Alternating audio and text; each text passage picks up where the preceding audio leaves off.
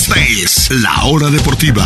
Una hora con toda la información del deporte en Orlando, México y los Estados Unidos. Fútbol, básquetbol, béisbol y más, mucho más. Esta es La Hora Deportiva con Juan Pablo Sabines.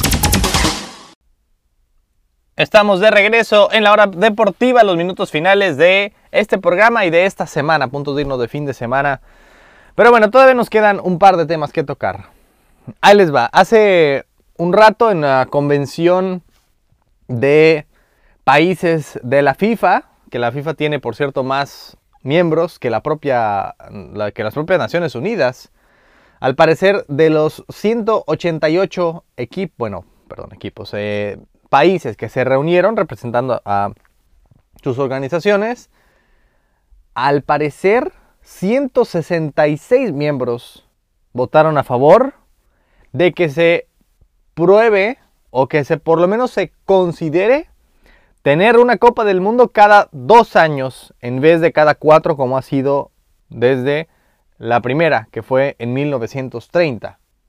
166 votos a favor, solamente 22 en contra para probar esto. No es algo nuevo, alguna vez Blatter mismo en el 99 lo propuso, hubo muchísimas críticas al respecto y desechó la idea. Ahora Infantino, que vemos que está viendo cómo puedo hacer al fútbol peor, cómo, cómo podemos empeorar todo esto que ya es precioso, eh, cómo podemos hacerlo peor. Creo que es la idea más o menos de, de Infantino, eso me parece y está seriamente considerando los posibles impactos, según sus propias palabras, de una Copa del Mundo cada dos años en vez de cada cuatro. Ahí les van las razones, para ser imparcial, las razones en contra de este proyecto y las razones a favor. ¿Qué es lo positivo y qué es lo negativo? Comencemos con las razones en contra, si les parece, de un mundial cada dos años. ¿Cuáles serían los problemas? ¿Cuáles serían las desventajas? Comencemos con punto uno, por supuesto, la logística es el primer pensamiento que se me viene a la mente. La logística, si es cada dos años, cada año digamos par, ¿cómo van a jugarse los, la euro que se juega justamente los años pares que no son de mundial?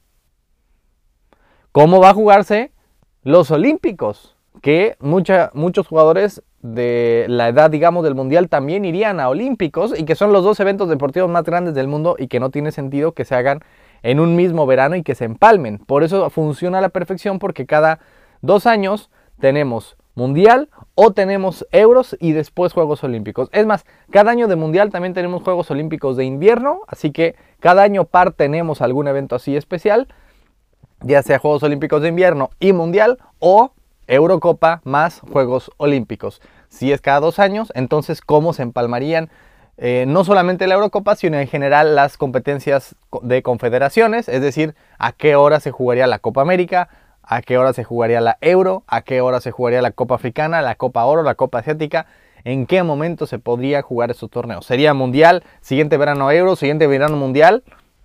Y aparte la Liga de Naciones de la UEFA, o sea, ¿en qué momento se podría jugar tanto torneo? Evidentemente eso sería obligar a que todas las demás se tengan que eh, acoplar a este plan de cada dos años Copa del Mundo. La segunda razón en contra es que evidentemente la organización bajaría de calidad. Los mundiales se dan a veces 10 años antes o más. Tiene todo el tiempo la sede para organizar no solamente la infraestructura de los propios estadios, que obviamente muchos de los estadios para un mundial tienen que ser nuevos sí o sí. Ya los, los normalmente los mundiales que hemos visto últimamente la mitad o más de los estadios son nuevos y algunos o la mayoría son remodelados. Casi no hay ningún estadio que no se le meta mano una vez que se define que ahí sería el mundial. Es muy extraño y por eso es que eh, esto bajaría si tiene que hacer eso en cada país dos años. Es una inversión muy fuerte de, de parte de los países.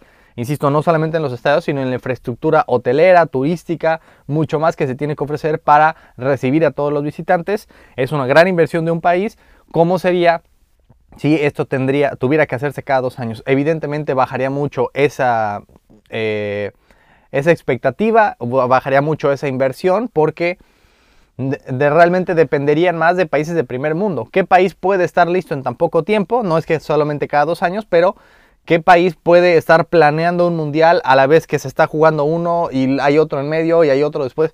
Pues realmente serían solo los de primer mundo. Tendrían que, depender mucho de Estados Unidos, de Alemania, Francia, Inglaterra, de Japón tal vez, y ya, y tal, tal, vez de algunos árabes. Realmente sería así el mundial, depender más de primer mundo y no tanto darle un mundial como antes a un Chile, a un Sudáfrica.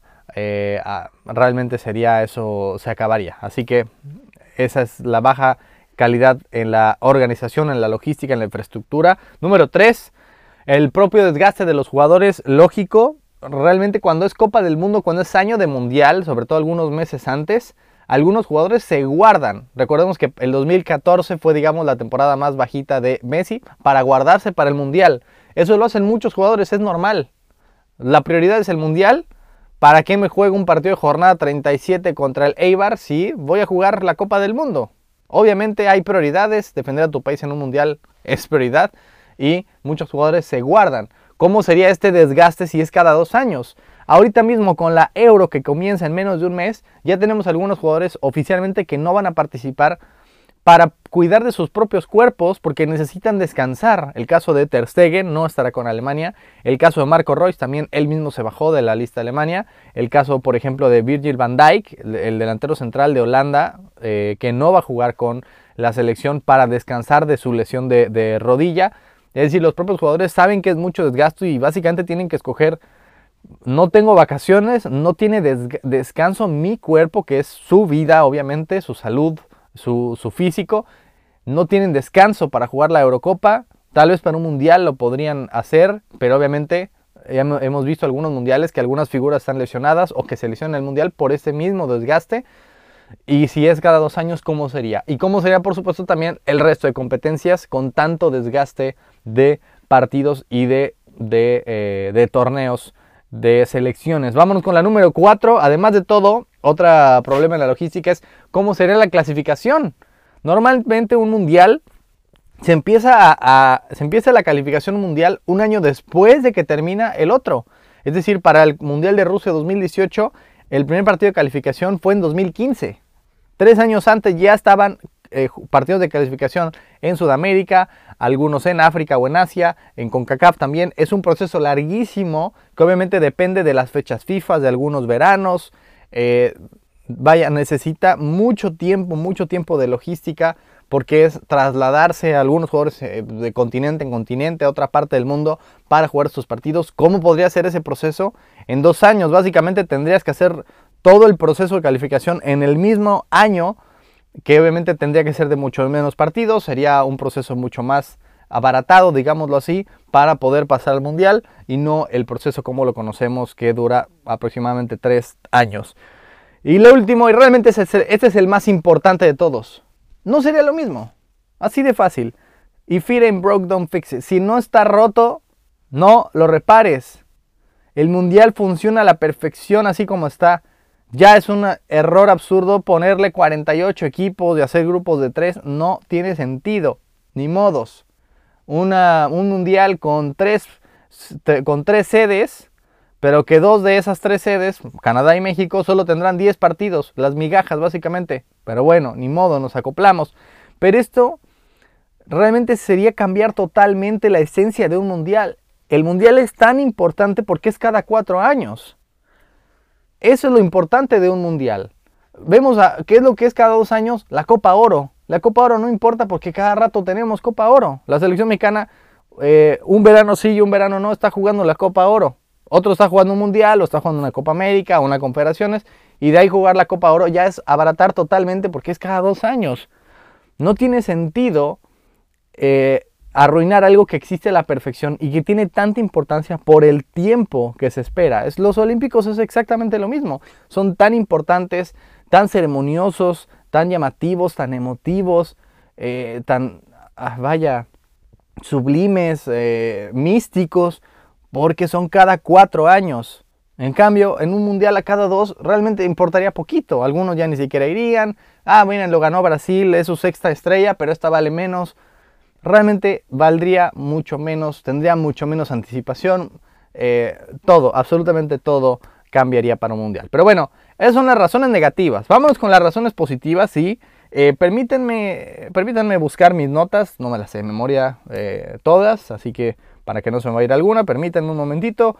Las razones positivas ya las encontré. Ahí les va. Las razones positivas de un mundial cada dos años son ninguna. Lo vuelvo a leer. Ninguna razón a favor de un mundial cada dos años. No la hay. En absoluto. No existe. No hay por qué hacer un mundial cada dos años. Es absurdo. No lo hagan. El aficionado del fútbol estamos todos de acuerdo. Por primera vez todos los aficionados del fútbol nos ponemos de acuerdo. Bueno, por segunda vez, como con la Superliga, también todos estuvimos en desacuerdo. Aquí también estamos en desacuerdo, todos, me parece, que un mundial cada dos años abarataría mucho. Sería un problema logístico, nos quitaría otros torneos, haría que muchos jugadores no fueran. Y simplemente hay algo que ya existe y que funciona a la perfección. ¿Cuál es la necesidad de cambiarlo por ganar más dinero? Es un absurdo. Pero bueno, muy rápido hablemos eh, para terminar de eh, Tim Tebow, por cierto, ya firmó con los Jaguares de Jacksonville por un contrato de un año y 960 mil dólares aproximadamente, de lo cual, ojo, ninguno es garantizado. Todavía falta que para dentro de agosto vamos a saber si llega a jugar en la NFL o no. Eh, recordemos que las plantillas son muy amplias al momento, son de 75 algo así jugadores tienen que ir recortando jugadores hasta quedar la plantilla final de 53. Hasta entonces no sabremos si Tibo llega a ser el primer equipo, llega realmente a estar en el equipo para cuando inicie la temporada. Pero al momento, nada más con esa noticia y con que ya salió a la venta su jersey, que por cierto va a jugar con el 85, el mismo número de Aaron Hernández en Florida, coincidencia o no, no lo sé. Nada más salió a la venta y literalmente, no solo Tibo es el jersey más vendido 24 horas después de anunciarse su firma, sino que es los 5 jerseys más vendidos en la NFL son de Team Tebow. Los 5. El 1, el 2, el 3, el 4, el 5, Team Tebow. De negro, de blanco, de azul, de mujer, de hombre. Todos son de Team Tebow. ¿Para qué? Para los que crean que no va a ser una distracción, pues bueno, ahí está. Se habla más de un jugador que va a tener 34 años para agosto que nunca ha jugado esa posición en su carrera y que obviamente es controversial a más no poder. Eh, y realmente por culpa propia. Hay muchos que lo defienden diciendo, es que lo critican porque profesa su fe. No, no, e, ese no es el problema. Hay muchos que lo hacen. Obviamente cansa eh, el que te lo grite en tu cara y que, que lo hagas todo el tiempo, si quieren. Pero no esa, esa es la crítica. La crítica es que nunca ha jugado esa posición que simplemente no tiene talento y que lo ponen ahí realmente por básicamente como el niño mimado. Todo lo que ha querido hacer en su carrera se lo han regalado a pesar de que no tiene talento. Jugó coreback de la NFL, literalmente tiene de los peores números en la historia. Jugó béisbol por cuatro años, no pudo, no pudo llegar al primer equipo. Era de los peores en su propio equipo. Y ahora llega a jugar una posición que jamás en su vida ha tenido. Además a una edad ya muy avanzada, 34 años para una ala cerrada, y quieren hacernos eh, que nos chupemos el dedo de que va a ser un éxito que simplemente está ahí por el bien del equipo. Es absurdo. Por favor, no digan babosadas de que es por su fe. No, nadie está criticándolo por eso. Estamos criticando que, es más, si fuera el propio Ronaldinho, con todo lo que es amado en todo el mundo Ronaldinho, si dijera hoy a sus 41 años, voy a regresar al mundo del fútbol, al, voy a regresar al Milán, diríamos, ya no, ya no tienes edad, ya no tienes el cuerpo, ya, ya pasó, o sea, no hay por qué.